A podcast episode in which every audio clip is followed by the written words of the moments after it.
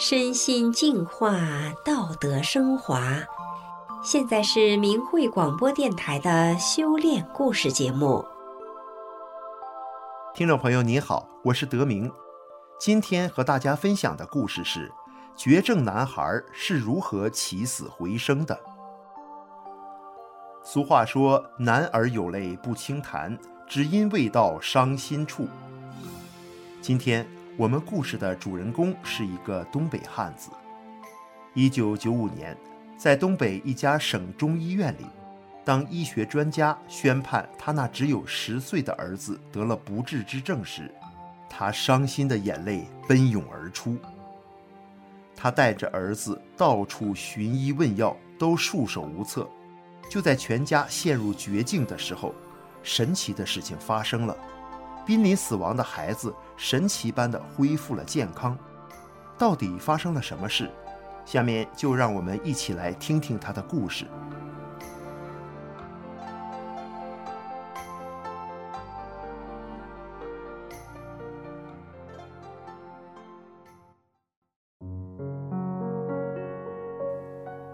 大家好，我是东北人，今年六十一岁了，就叫我李家民吧。每个人的一生中，或许都有过终生难忘的经历，有些经历令人心碎，而有些经历激动人心。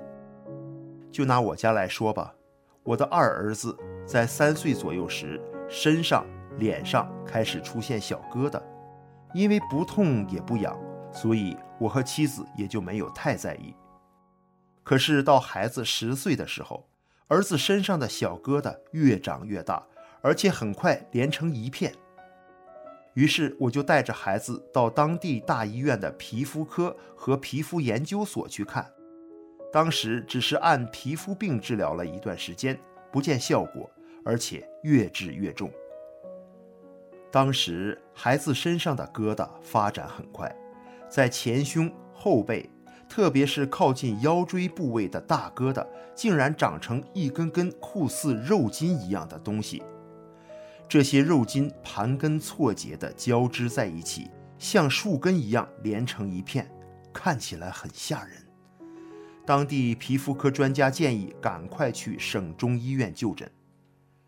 我心急火燎地带着儿子立即启程，到了省中医院后，正好赶上日本的皮肤科专家在省中医院会诊。经过一系列的病理化验和各项检查。皮肤科的专家们联合会诊，最终确诊，儿子患的是一种罕见的血液病，叫做神经性血管纤维瘤，也叫结节硬化症，是由先天性遗传基因引起的。更不幸的是，我儿子纤维瘤长在了脑子里。专家告诉我，不能手术，也无法治愈，只能靠药物控制，抑制瘤子的生长速度。一旦瘤子长大，压迫脑神经，孩子就会出现癫痫。再发展下去，就会因为严重的抽搐导致孩子痴呆、瘫痪，最终成为植物人或者死亡。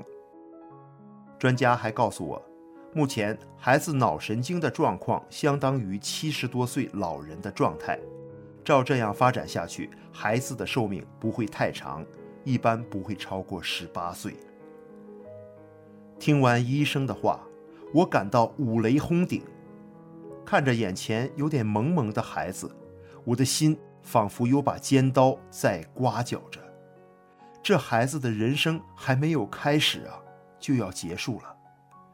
这个现实也太残酷了，我的眼泪奔涌而出。唯一能做的就是求专家救救儿子。专家无奈地摇了摇头。只是告诉我，省内有一位老中医，中医的偏方或许能控制孩子病情的发展。我们按照专家的引导，很快地找到了那位老中医。老中医说，他行医几十年，这样的病例只遇到两个，我的儿子就是第二例，前面那一例没活到十八岁就死了。中医说。他的药只能抑制脑瘤生长，却不能治疗。最多两年多之后，孩子就会出现癫痫症状，生命能维持多久，只能看孩子的造化了。我感到别无选择，于是和儿子背着一大包中药回了家。孩子才十岁，每天要喝三碗中药汤，吃三把中药胶囊，吃的药比吃的饭还多。我这当爸的，每天看着孩子遭罪，心疼也没有办法。尽管按照老中医的偏方坚持吃药，但依然没有控制住病情的发展。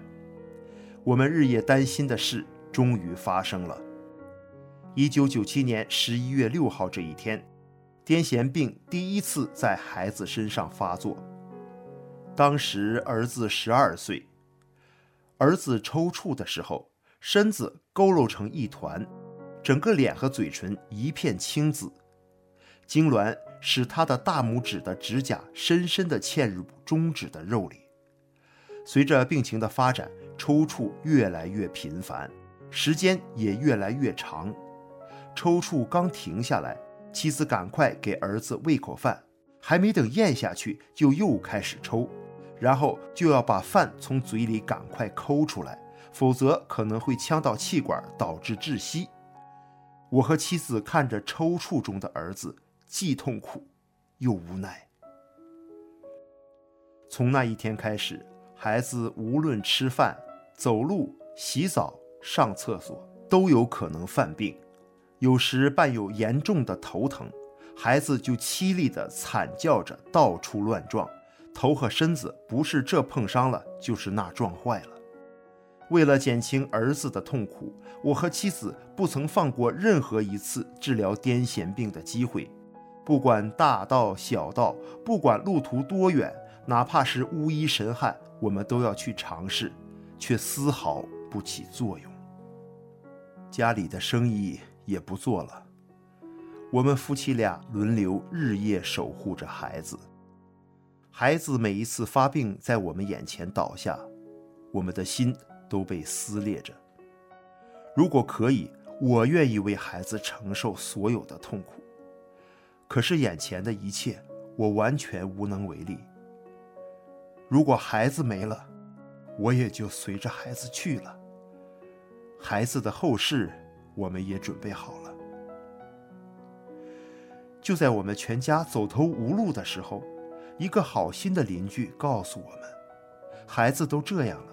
就修炼法轮功吧，法轮功可以救你儿子的命。于是，我们抱着试试的想法，一边让儿子吃药，一边让他听法轮大法师傅的讲法录音带。老中医邮寄来的药虽然没起作用，可我们一刻也不敢停。可不巧的是，药吃完了，新药却邮寄丢了。我的心悬着。担心没了药怎么办好？妻子索性告诉孩子：“我们把生命交给法轮大法的师傅吧。”儿子点头答应。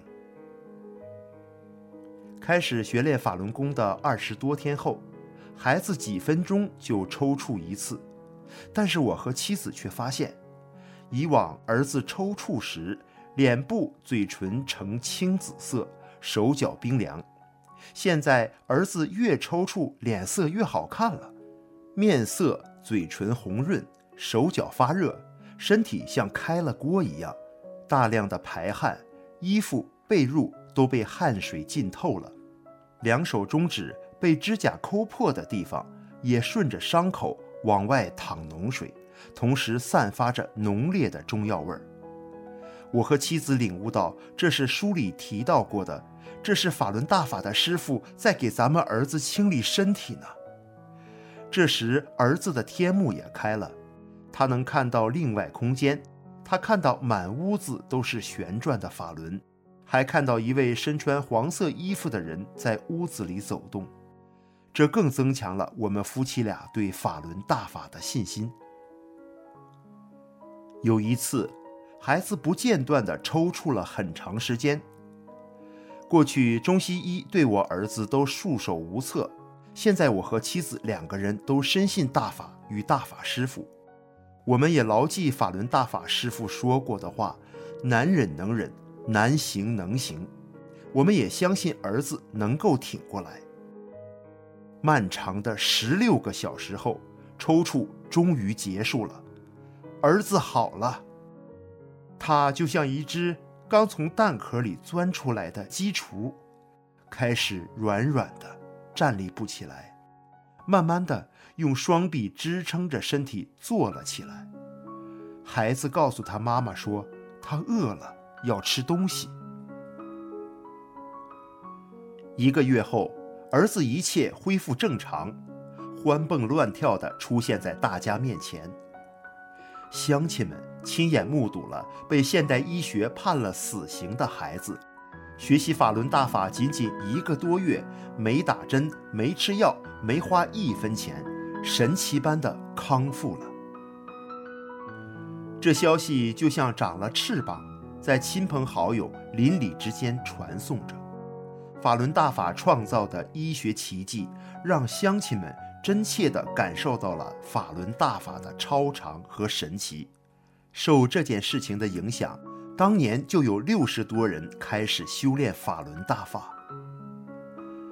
时光荏苒，转眼二十多年过去了，孩子在这么多年的修炼中，再没有吃过一粒药。如今的他已经三十六岁了，长成了一个真正的东北壮汉。回想起当年儿子濒临死亡，我们全家走投无路的时候，是法轮大法救了我们全家走出苦海。我们一家人内心都充满了对法轮大法的感恩。如今，儿子用法轮大法创造的医学神话和大法师父为他重塑的生命，证实着大法师父的伟大以及法轮大法的神奇。好，听众朋友，今天东北男孩起死回生的故事就讲到这里，感谢您的收听，我们下次再见。